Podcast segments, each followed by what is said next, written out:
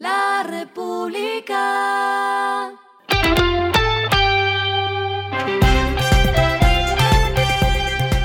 Al final de la jornada, esto es lo que debes saber sobre el comportamiento de los negocios, las finanzas y la economía. Las movidas de hoy fueron.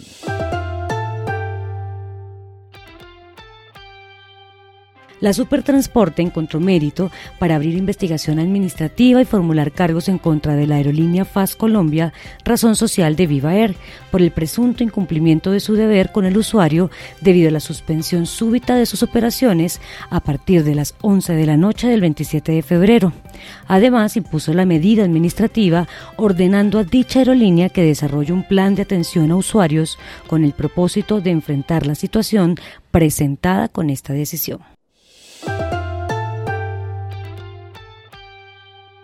Tras la liquidación de Justo y Bueno, el grupo empresarial Olímpica decidió apostarle al mercado del hard discount con la apertura de una nueva marca de supermercados llamada Ísimo, la cual ya tiene presencia en el Atlántico y ahora en Bogotá, en Suba, Polo y Cedritos. Ísimo entró a competir en un mercado que es principalmente dominado por D1 y ARA, que tienen una participación de 52,8% y 22,3% respectivamente. En la noche del martes, el alcalde de Medellín, Daniel Quintero, el gerente de EPM, Jorge Carrillo, y el presidente de la República, Gustavo Petro, se reunieron para conversar sobre la petición que hizo Quintero la semana pasada de congelar las tarifas de EPM durante el tiempo que queda de su mandato. Posterior al encuentro, el alcalde dijo, pasaremos a una siguiente etapa con su equipo técnico donde vamos a profundizar la propuesta para que pronto podamos avanzar en esta para todos los ciudadanos. Lo que está pasando con su dinero.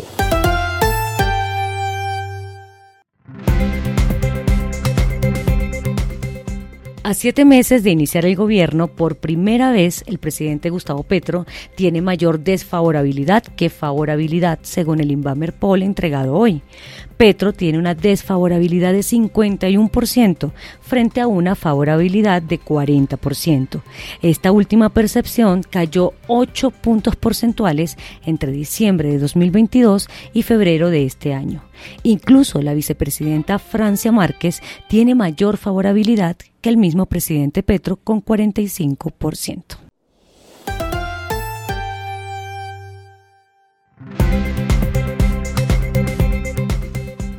Los indicadores que debe tener en cuenta. El dólar cerró en 4.848,78 pesos, subió 34,67 pesos. El euro cerró en 5.180,43 pesos, subió 68,33 pesos. El petróleo se cotizó en 77,71 dólares el barril. La carga de café se vende a 2.125.000 pesos y en la bolsa se cotiza a 2,37 dólares. Lo clave en el día.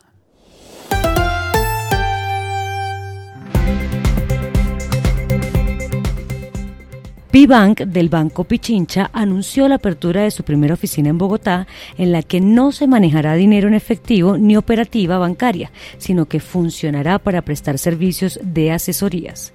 La sucursal estará ubicada en la calle 79 con carrera 11 en Bogotá y funcionará como ellos lo describen bajo un nuevo modelo de oficina sin papeles en el que no se manejará dinero en efectivo, sino que las personas podrán autogestionarse.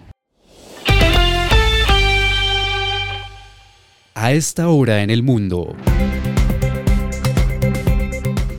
Reino Unido es el nuevo país miembro del Club Bit Invest del Banco Interamericano de Desarrollo, el cual promueve y apoya las inversiones del sector privado y de los mercados de capitales en sus países miembros de América Latina y el Caribe.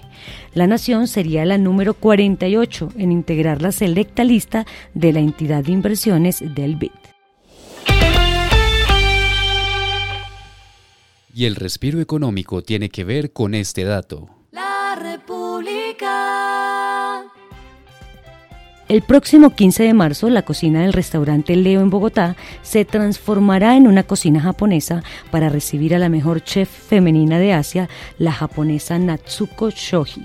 El menú, según afirmaron los organizadores, será tipo degustación, con maridaje con alcohol y no se tendrán en cuenta restricciones alimentarias. Los precios irán desde 1,3 millones de pesos en preventa, que va hasta el 5 de marzo, hasta 1,4 millones de pesos en venta general. La República.